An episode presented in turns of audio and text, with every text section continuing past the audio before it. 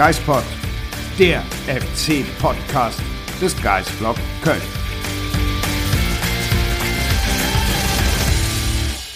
Hallo und herzlich willkommen zu einer neuen Folge des Geispods. Nach zweiwöchiger Pause sind wir wieder da. Die Länderspielpause ist vorbei und auch das Spiel des FC in Mainz. Wir sind allerdings erst zwei Tage nach der Partie online mit dem Geispod und Marc erklärt euch, glaube ich, mal wieso. Ja, schönen guten Tag zusammen. Das war meine Schuld. Also, nee, nicht meine Schuld. Corona war schuld, kann man so sagen. Ich hatte eine Begegnung mit einer Person, die positiv getestet wurde. Und daraufhin musste ich ähm, eigentlich schon am Sonntag einen äh, Corona-Test machen, einen PCR-Test. Ähm, das Ergebnis wurde mir versprochen für Sonntagabend, wie es dann häufig ist. Äh, es kam dann erst am Montagabend. Und deswegen konnte ich gestern nicht ins Büro. Und deswegen sind wir jetzt sitzen erst heute zusammen. Aber naja, ist ja trotzdem viel passiert. Eigentlich ist es gut, dass wir erst heute sprechen, oder? Ja, weil heute Vormittag kam ja noch die Meldung, dass Timo Horn bis Ende der Hinrunde mit einer Knieverletzung ausfallen wird. Das können wir so jetzt noch besprechen und mit aufnehmen in den Podcast. Und es war natürlich auch vernünftig, dass wir dann gestern nicht den Podcast aufgezeichnet haben. Das ist ja sowieso, das hätten wir erst am Abend machen können. Äh, irgendwann 17.20 Uhr oder so kam das Testergebnis dann. Ähm, also natürlich negativ, alles gut. Aber ähm, schön, dass, äh, nein, nicht schön für Timo Horn, der fällt aus, aber schön für uns, dass die Nachricht noch vor dem Aufzeichnen dieses Podcasts gekommen ist, denn das ist ja schon wichtig, wenn man so auf die nächsten Tage und Wochen dann blickt. Ja, würde ich auch so sehen. Aber der Reihe nach, was ist denn am Richtig. Sonntag in Mainz passiert? 1-1 am Ende. Wie würdest du das Ergebnis bewerten? Ein typisches Spiel wie in den letzten Wochen mhm. irgendwie. FC hat sich wieder nicht belohnt, FC hat ein dämliches Gegentor kassiert man kann auf der einen Seite froh sein, dass sie dann noch einen Punkt geholt haben und auf der anderen Seite ist geht dieses äh, Lob, dass der FC immer wieder nach Rückständen ähm, zurückkommt, mir mittlerweile auf den Zeiger. Denn es wäre einfach mal schön, wenn diese Chancen, die wirklich großen Chancen, die der FC hatte, einfach irgendwann auch mal drin sind. Und dann reden wir darüber gar nicht. Ja, ich finde die aktuelle Situation irgendwie so ein bisschen nervig. Jetzt nicht wegen der Ergebnisse, ja doch eigentlich genau wegen der Ergebnisse, müsste man sogar sagen, weil ich finde, der FC hat auch in der ersten Halbzeit in Mainz richtig, richtig gut gespielt. Also das war ein sehr, sehr gutes Auswärtsspiel und dann von den drei Großchancen, die der FC hatte, da waren ja noch ein paar andere kleinere Chancen dabei, der Schuss von Uth oder in der zweiten Minute der Schuss von Duda. Aber eine von diesen drei Großchancen, die musst du halt machen. Also, wie du es so sagtest, eigentlich, das war ein richtig geiles Spiel in der ersten Halbzeit. Wir reden über Mainz. Mainz klingt jetzt irgendwie nicht nach dem großen Gegner, aber unter Bo Svensson ist Mainz eine der Top 5 Mannschaften dieses Kalenderjahres. Ich weiß nicht mehr ganz genau, wie viele Punkte es äh, sind, aber es sind bei knapp über 30 Spielen deutlich über 50 Punkte. Äh, zur Erinnerung, der FC ist mit 49 äh, Punkten in die Europa League eingezogen. Ähm, also unter Svensson ist Mainz in diesem Jahr, und zwar jetzt nur mit Blick auf dieses Kalenderjahr, eine der Top-Mannschaften. Und dann beherrschst du eine solche Mannschaft über 45 Minuten derart in Mainz? Finde ich schon beachtlich. Ja, Thomas Kessler hat es gestern auch nochmal in der Mixzone gesagt, dass man nach diesen Spielen, auch gegen Dortmund wie jetzt gegen Mainz, immer sagt, die, die Gegner spielen gar nicht so, wie man sie kennt aus dieser Saison. Aber das ist ja genau das Lob für den FC, dass der FC das einfach nicht zulässt. Und wie du sagst, der FC hat in der ersten Halbzeit das Spiel dominiert, muss eigentlich in Führung liegen und die gehen in die Pause und keiner weiß, hey, wie konnten wir denn jetzt hier in Rückstand geraten? Also alleine, wenn ich noch wieder daran denke, wie viele Ballgewinne der FC in der ersten Halbzeit in der gegnerischen Hälfte hatte. Das war auch schon gegen Dortmund so auffällig, gegen Union so auffällig. Mittlerweile gewöhnt man sich ja fast dran. Ne? Man hat irgendwie das Gefühl, naja, das haben wir ja schon in den letzten Wochen gesehen. Dann blicken wir mal ein halbes Jahr zurück, da haben wir es gar nicht gesehen. Ähm, da hat der FC nämlich in der gegnerischen Hälfte gar nicht angegriffen. Nee. Ähm, das heißt, also wir erleben sowieso schon ein ganz anderes Fußballspiel vom FC. Und dann gibt es diese eine Situation oder diese mehreren Situationen dann direkt vorm gegnerischen Tor.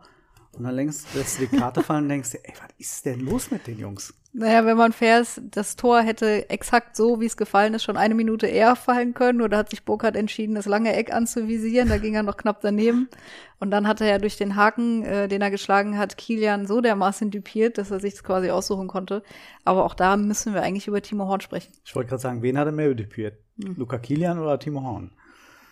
Ja, wir haben uns äh, das Tor eben nochmal angeguckt und ich glaube, nur Timo Horn selber kann erklären, was er da macht oder was er sich da gedacht hat ich erinnere mich an diesen Ausdruck von Marc Uth in der FC Duku 24-7, die erste Folge der Saison in der Vorbereitung, wie er irgendwie sagt, er ist der Bruder von Spekulatius oder irgendwie sowas. Und Timo Horn ist offensichtlich der Großvater von Spekulatius, denn er hat einfach nur gedacht, ne, der schlänzt bestimmt ins lange Eck, also gehe ich schon mal den Schritt. Der hätte den Ball anhalten können mit dem Fuß, den Schuss, also Schuss oder was auch immer das war, aber wenn er stehen geblieben wäre, der hätte einfach nur einen Fuß drauf halten können. Gut ist, da passiert gar nichts. Und ich finde das einfach schade. Ich weiß, Steffen Baumgart hat Timo Horn immer wieder verteidigt in den letzten Wochen. Und Timo Horn hat ja auch schon in dieser Saison wirklich gute Spiele gemacht.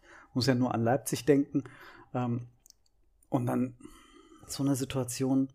Uwe Gospodarek sagt, wenn der Schuss passiert, musst du stehen. Und das hat man in den letzten Wochen in vielen Situationen nicht das Gefühl gehabt.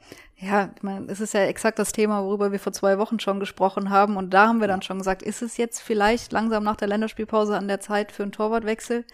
Und jetzt kommt er gezwungenermaßen. Kurze Zeit später, allerdings noch nach der Modestverletzung, hat sich dann Timo Horn verletzt.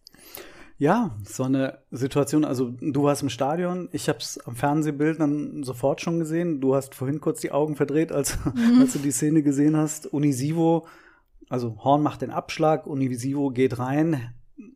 Das ist eine gelbe Karte, das ist ein Foul, darüber müssen wir nicht reden. Und dann schlackert das Knie einmal derart rum.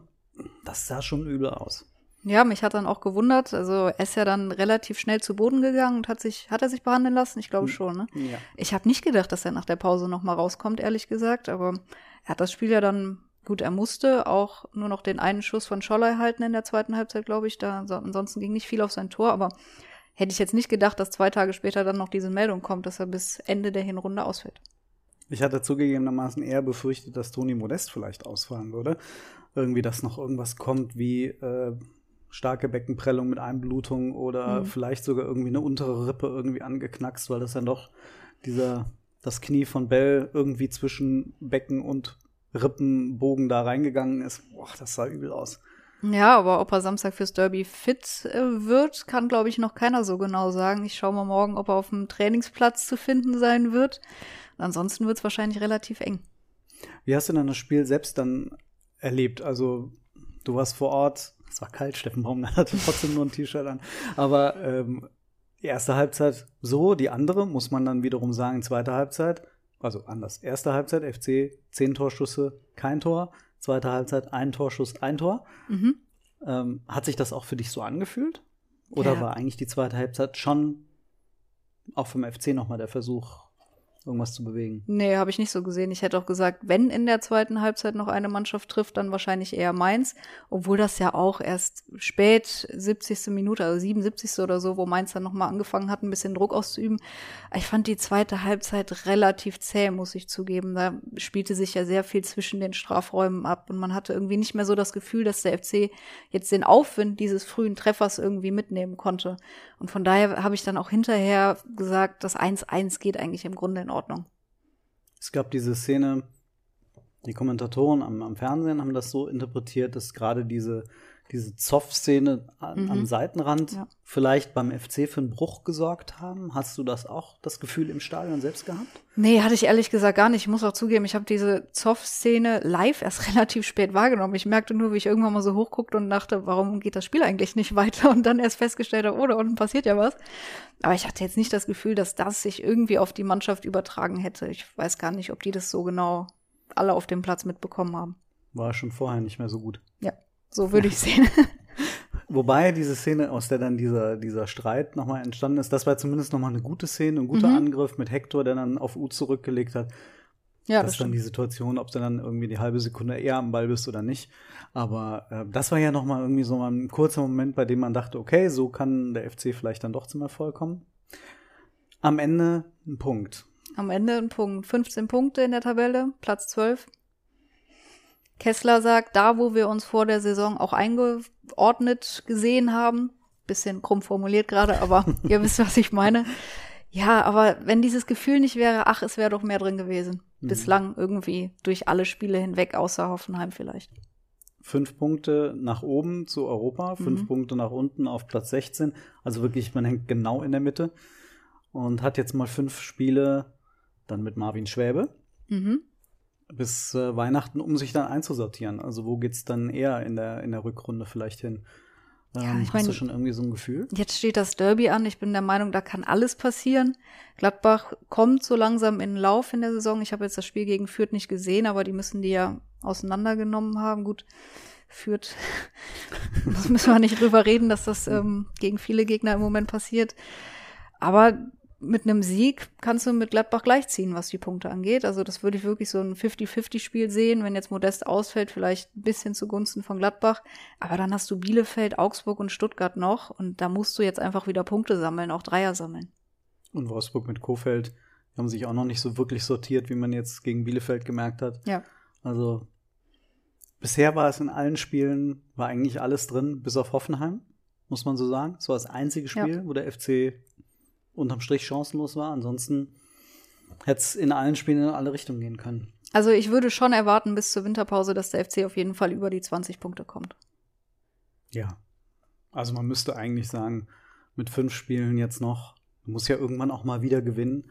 Ähm, Und dann hast du eigentlich ein Programm, bei dem du sagen kannst, da muss irgendwas, ich sag jetzt mal, acht bis zehn Punkte, ist, finde ich, nicht unrealistisch. Nee, am liebsten jetzt drei gegen Gladbach. Das würde mein Herz erwärmen.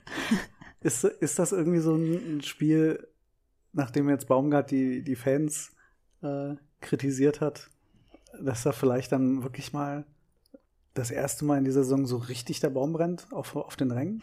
Ja, ich bin gespannt, was passiert. Also ich hatte das eigentlich gegen Leverkusen schon erwartet, weil die Stimmung, die war ja gegen Leipzig und auch gegen Fürth schon gut und da war keine Vollauslastung. Ja. Und dann fand ich es schon gegen Leverkusen relativ erschreckend und ja, dann kam Union, wo Baumgart auch mal was dazu gesagt hat. Deswegen bin ich super gespannt, wie die Stimmung am Samstag im Stadion sein wird. Ich würde mir natürlich wünschen, dass da die Mannschaft ähm, lautstark unterstützt wird. Und dann mit Marvin Schwäbe, der es Thomas Kessler nachmachen kann. Ja, wir erinnern uns, 2016 im November damals, Timo Ja. Horn fehlte auch gerade das erste Spiel verletzt. Und der heutige sportliche Leiter Thomas Kessler wurde quasi zusammen mit Marcel Risse zum Derbyhelden. Das war ein geiles Spiel. Mhm. Das war sensationell. Ich weiß noch, mein Kollege äh, oder unser Kollege Markus Klausen damals noch äh, war mit äh, mir im Stadion und Markus ist damals immer ähm, so ein paar Minuten vor Spielende, je nachdem wie weit die Mixzone von der Pressetribüne entfernt war, runtergegangen in die Katakomben. Und ähm, er hat sich dann in der 90. hat sich alles zusammengesucht, ist dann aufgestanden und dann kam der Pfiff und dann sagt er, Dach, das 2 zu 1 gucke ich mir gerade noch an. und dann explodierte Marcel Risse mit diesem Freischuss und alles andere ist Geschichte. Und das war wirklich eine Geschichte, die werde ich wahrscheinlich äh, mit 90 noch erzählen. Äh, Das war wirklich großartig. Äh, Aber eben, Marcel Risse, über den reden viele. Thomas Kessler war aber eigentlich der eigentliche Held, neben dem Treffer natürlich von, von Risse. Ähm, Wie hast du das Spiel noch in Erinnerung? Ich erinnere mich auch noch sehr gut, wie ich das Spiel verfolgt habe. Ich habe es ungefähr, ich weiß nicht, bis zur 75. gesehen. Und dann ähm, musste ich eine Bahn erwischen, weil ich zu einer Karnevalsparty gefahren bin. Und dann bin ich zur Bahnstation gegangen und habe gesehen, Zug hat 20 Minuten Verspätung. Ich dachte, na gut, entweder bleibst du jetzt hier stehen oder du gehst noch mal gerade die 200 Meter zurück in die Wohnung. Dann bin ich nochmal zurückgegangen und dann habe ich tatsächlich noch live gesehen und habe mich auch so unglaublich gefreut. Und ja, die Party war dann natürlich noch umso Ziemlich besser. gut wahrscheinlich. Ja, das werde ich auch nicht vergessen. Und jetzt soll Marvin Schwäbe das Ding rausreißen. Wie siehst du ihn? Ich meine, Pokal habt ihr jetzt zweimal beobachten können. Ja, finde ich jetzt aufgrund der beiden Spiele schwierig irgendwie einzuschätzen. Ich freue mich einfach, dass er jetzt die fünf Spiele extra nochmal kriegt, um sich zu zeigen und ähm, ja, würde ihm wünschen, dass er ein gutes Spiel macht jetzt am Samstag. Ja, und dann bin ich ja echt mal gespannt, wie sich das in einem Konkurrenzkampf Mhm. dann entwickelt. Nehmen wir jetzt mal an, der macht mal fünf gute Spiele. Ähm, Steffen Baumgart hat gesagt, es wird enger. Der Konkurrenzkampf, die beiden kommen sich näher in der, Le- in der Leistung. Und äh, damals war es so, in dem Moment, in dem Timo Horn wieder fit war, war klar, er würde an Thomas Kessler vorbeirücken. Die heutige Situation sagt eigentlich eher, Horn hatte den Vorsprung im Sommer, weil er die Nummer eins war. Aber jetzt wird's spannend, glaube ich. Ja, ich bin jetzt mal gespannt. Stell mal vor, er macht jetzt aus den letzten fünf Spielen irgendwie vielleicht sogar dreimal zu null oder so, was Timo in der Bundesliga-Saison noch nicht geschafft hat, dann moderier das mal als Trainer, wie du dann damit umgehst. Also da wäre ich gespannt, aber warten wir es ab. Vor allem, weil ja jetzt sofort schon mal gesagt wurde, er fällt bis zum Ende der Hinrunde aus. Die Winterpause ist aber super kurz. Ja. Mal gucken, ob er dann zum Anfang der, der Rückrunde schon wieder fit ist. Naja, wir werden sehen. Auf jeden Fall erstmal Timo gute Besserung. Ja. Äh, auch von uns. Ich glaube, das ist das Wichtigste. Das steht über allem. Und Jonas Obig wird dann mit Sicherheit als Nummer zwei dann in den nächsten Wochen mitreisen, auch für den ganz jungen Kronprinzen. Eine sicher schöne Geschichte, dass er mal einige Wochen dabei sein kann. Ja, dann müssen wir mal schauen, wie das auf dem Trainingsplatz so aussieht, weil vierter Torhüter Matthias Köbbing ist auch, glaube ich, relativ schwer am Knie verletzt. Mhm. Also da wird aus dem Nachwuchs bestimmt noch der ein oder andere aufrücken und sich mal bei den Profis zeigen dürfen. Ihr werdet es auf jeden Fall bei uns lesen. Worüber müssen wir noch reden? Sag mal. Mm, ich wollte mich erstmal noch bei Christoph bedanken, ein FC-Fan, der am Samstag in der, am Sonntag war in der Halbzeitpause plötzlich vor mir stand und mir einfach eine Cola auf den Tisch gestellt hat und sich ähm, bei uns für die Arbeit bedanken wollte. Das hat mich sehr gefreut. Die Cola hat mir durch die zweite Halbzeit geholfen und schön, danke. Ach, das ist aber wirklich nett. Ähm, normalerweise sitzen wir übrigens im äh, Rhein-Energiestadion. Wenn man auf die Pressetribüne guckt, oben rechts. Also, wenn ihr mal in der Nähe seid, äh, bringt mal was vorbei. Ja. wenn das so gut funktioniert. So, ansonsten, worüber können wir noch reden? Du hast vorhin deinen PCR-Test angesprochen. Mhm. Jemand, der auch häufiger PCR-Tests machen sollte, ähm, hat jetzt keinen Job mehr. Ah, richtig. Ja, schöne Überleitung. Ja, geht so, aber was Besseres ist mir nicht eingefallen. Ja, wir kommen tatsächlich natürlich nicht drum herum, über Markus Anfang zu reden. Wahnsinn, also, ja. Das ist ja wirklich eine ganz, ganz kuriose Geschichte. Also, na klar, der ist jetzt Trainer gewesen in Bremen und nicht in Köln, aber trotzdem. Äh, Ehemaliger äh, FC-Trainer, er ist Kölner. Er hat den 11.11. .11. ungeimpft vermutlich in Köln verbracht. Kann man schon mal kurz drüber sprechen.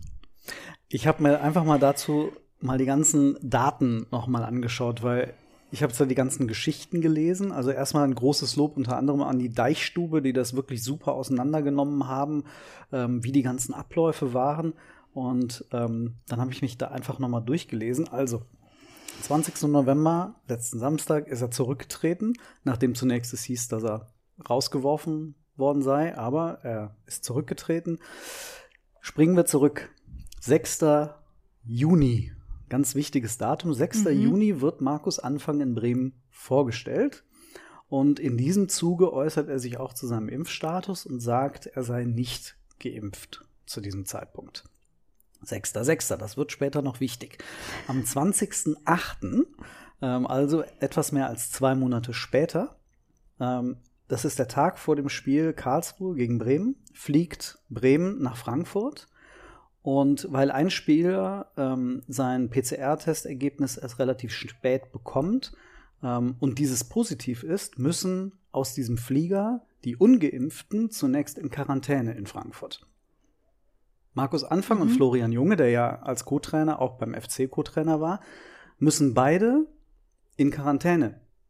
Das wird nicht bekannt öffentlich, aber ist natürlich auffällig ähm, später, nämlich ähm, 20.08. müssen wir uns auch merken, denn ähm, du hast den 11.11. .11. schon erwähnt. Mhm. Ähm, drei Tage später, am 14.11., wird Marco Friedl positiv getestet ähm, in Bremen und die Behörden schalten auf Kontaktverfolgung, wie das natürlich dann ist, und bekommen die äh, Aussage, dass Markus Anfang äh, vollständig geimpft sei. Und sie gucken sich den Impfpass an, beziehungsweise die Daten. Und jetzt kommen wir auf die Daten zu sprechen. Er hat, wie gesagt, zur Erinnerung, am 6.6. erklärt, er sei nicht geimpft. Laut seines Impfpasses, so die ganzen, ähm, also Spiegel hat das berichtet, Bild hat das berichtet, Deichstube hat diese Daten berichtet. Laut diesen Informationen ist äh, Markus Anfang am 1.6., also fünf Tage früher, ähm, zum zweiten Mal geimpft worden. Hm. Und er wurde sogar bereits am 20.04. zum ersten Mal geimpft. Er hat aber bei seiner An äh, Anstellung in Bremen zunächst einmal kommuniziert, er sei nicht geimpft. Also das ist das, was äh, berichtet wurde.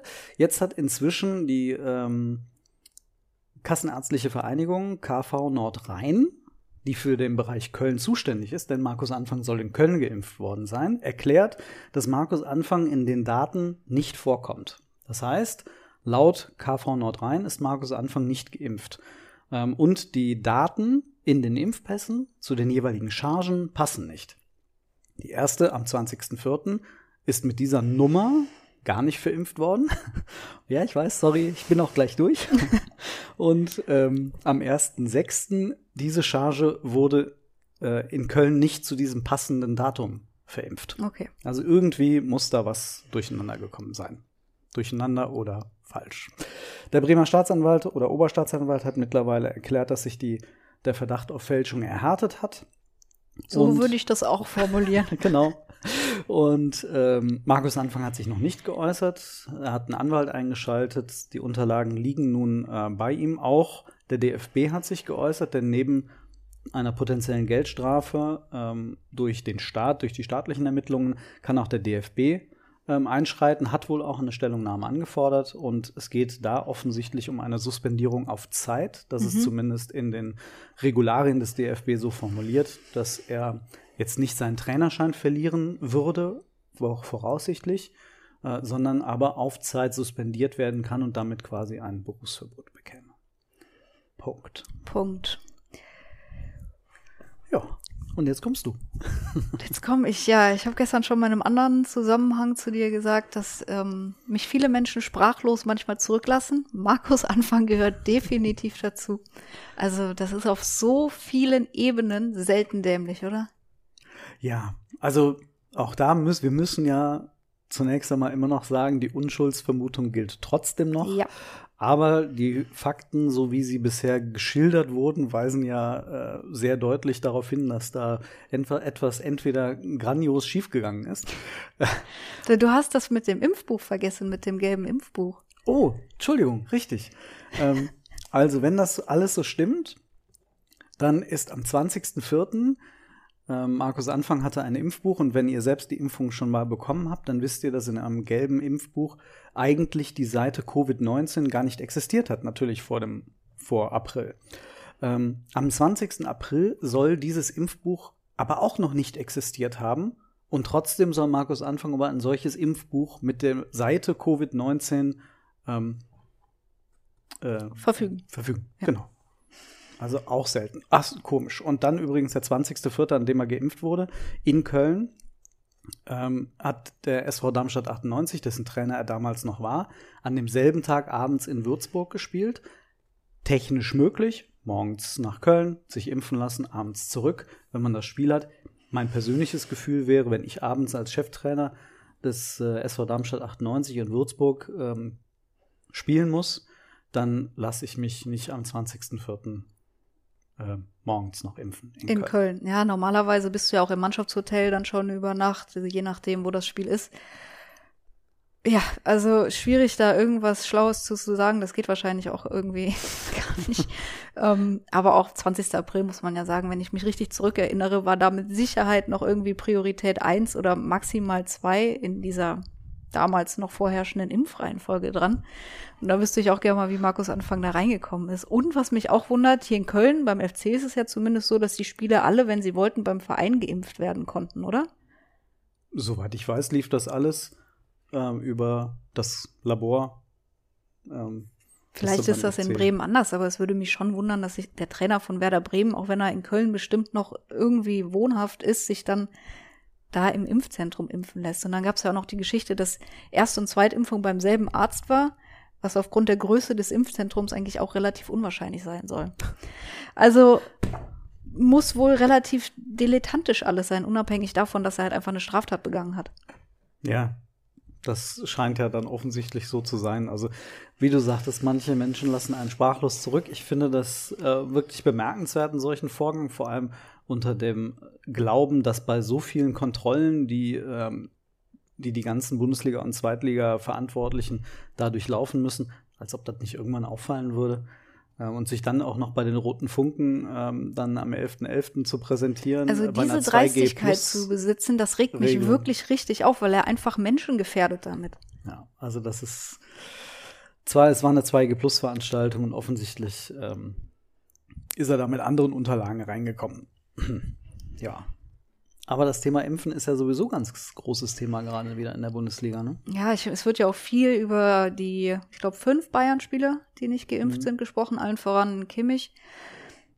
Wie stehst du dazu? Mich persönlich regt Markus Söder oder ähm, unser neuer NRW-Ministerpräsident äh, Wüster richtig auf. Ähm, ich persönlich halte von dieser Impfpflicht für Profifußballer nichts, denn da stimme ich halt komplett mit Steffen Baumgart überein. Die Bundesliga und die zweite Liga ist nachweislich mit über, über 90 Prozent geimpft. Wenn wir in Deutschland diese Impfquote hätten, hätten wir dieses Problem der Pandemie nicht mehr. Ja. Und ähm, jetzt wegen irgendwie, weiß nicht, wie viel werden die 10 Prozent am Ende ausmachen in der ersten und zweiten Liga? Lass es irgendwie 150 bis 200 Leute sein. Wegen denen jetzt eine Impfpflicht einzuführen, für diese Berufsgruppe halte ich für albern wenn es bei anderen Berufsgruppen bisher noch nicht äh, eingesetzt wurde. Also im Bundestag sind nicht alle geimpft, obwohl das doch die Obervorbilder sein sollen. Markus Oeder arbeitet und koaliert mit den Freien Wählern zusammen, wo Hubert Aiwanger, der Chef der, der Freien Wähler, bis Mitte November gegen Impfungen gepestet hat. Und äh, Markus Söder schimpft jetzt auf Bundesliga-Fußballer. Also Chapeau, muss ich wirklich, muss ich wirklich sagen. Da koche ich dann wirklich hoch. Also Deswegen, ich persönlich sehe da keinen großen Nutzen. Ich fände die Signalwirkung in anderen Bereichen viel wichtiger. Wie siehst du das? Ich kann Steffen Baumgarts Argumente auch total nachvollziehen, dass warum sollen jetzt Profifußballer geimpft werden, die wirklich eigentlich in ihrer Bubble leben und ähm, es werden keine Pflegekräfte aktuell geimpft oder Beamte. Und deswegen würde ich das auch so sehen. Impfpflicht für Fu Profifußballer ist Quatsch, aber Jetzt habe ich letzte Woche mit einem Trainer einer äh, U17-Mädchenmannschaft gesprochen, der mir erzählt hat, dass seine Spielerinnen in den Spielen jetzt 2G beachten müssen. Das heißt, es gibt bei ihnen Spielerinnen, die dürfen nicht mehr mitspielen, weil sie nicht geimpft oder genesen sind. Jetzt sage ich, da ist es schon schwierig, wenn 15-, 16-jährige Jungs und Mädels am Wochenende nicht mehr draußen Sport treiben dürfen, weil sie weder geimpft sind noch schon mal die Infektion überstanden hatten. Zumal diese jungen Leute ja noch viel kürzere Zeit die Chance hatten, sich impfen zu lassen.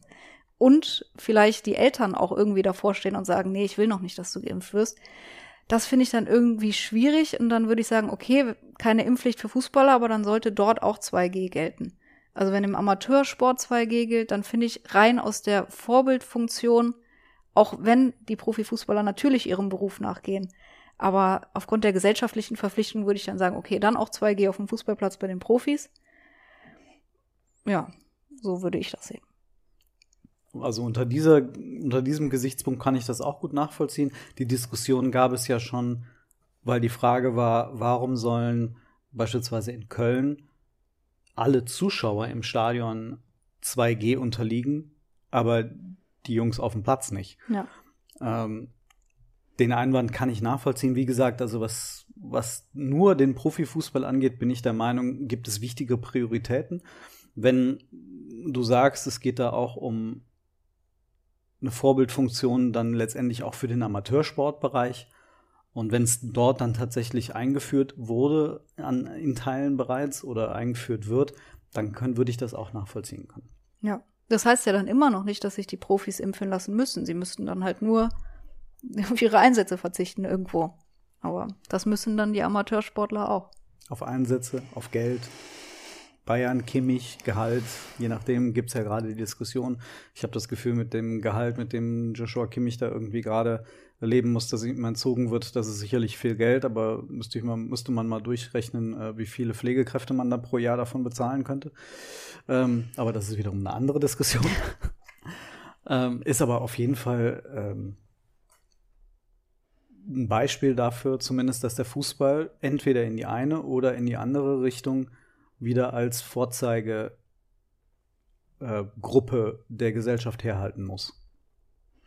Ja, aber diese ganze Diskussion mit Markus Anfang und mit 2G und Impfpflicht, das zeigt einfach nur noch mal, in was für komischen Zeiten wir immer noch leben nach fast zwei Jahren. Und es wäre irgendwie schön, wenn es irgendwann zurück zur Normalität gehen würde.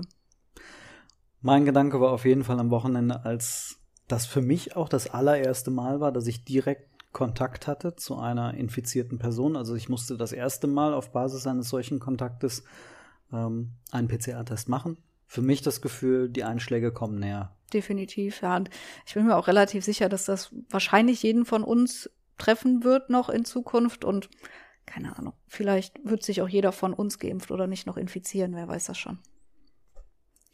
Also ich persönlich freue mich, irgendwann geboostert zu werden. Ja, ich mich auch. Bald, hoffentlich.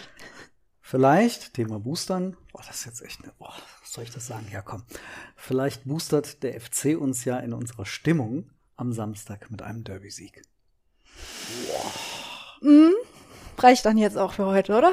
Alles klar. Machen wir so. Wir hören uns nach dem Derby-Wochenende wieder. Tschüss zusammen. Macht's gut.